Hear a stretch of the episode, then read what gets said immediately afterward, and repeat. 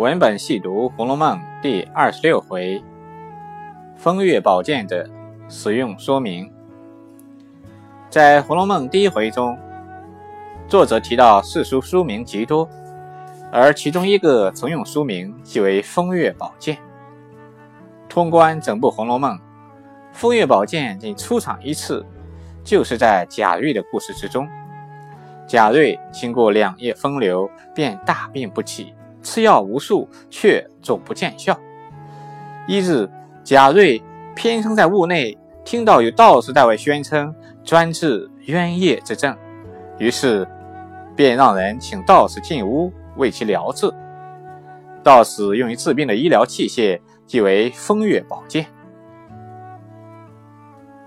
其使用说明如下：医疗器械名称：风月宝剑。外观造型，两面皆可照人，镜把上面站着“风月宝剑”四字的一面镜子。生产厂家：太虚幻境空灵殿，景幻仙子所制。功效：专治邪思妄动之症，有济世保生之功。适用对象：聪明俊杰、风雅王孙。使用方法：只照它的背面，要紧要紧。禁忌：千万不可照正面。使用期限：三日。贾瑞听完道士对风月宝剑的说明，便拿起风月宝剑来，向反面一照，只见一个骷髅立在里面。唬得贾瑞连忙掩了，骂：“倒是混账，如何吓我？我倒再照照正面是什么。”贾瑞不顾风月宝剑的使用禁忌，正照风月宝剑。只见凤姐站在里面招手叫他。贾瑞心中一喜，荡悠悠的觉得进了镜子，与凤姐云雨一番。凤姐仍送他出来。如此三四次，贾瑞便魂归西天了。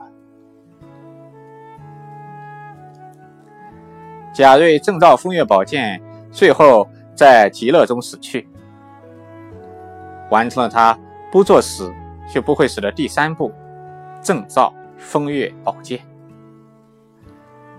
临死之际，还想拿了镜子再走。正所谓求人得人，又何怨焉？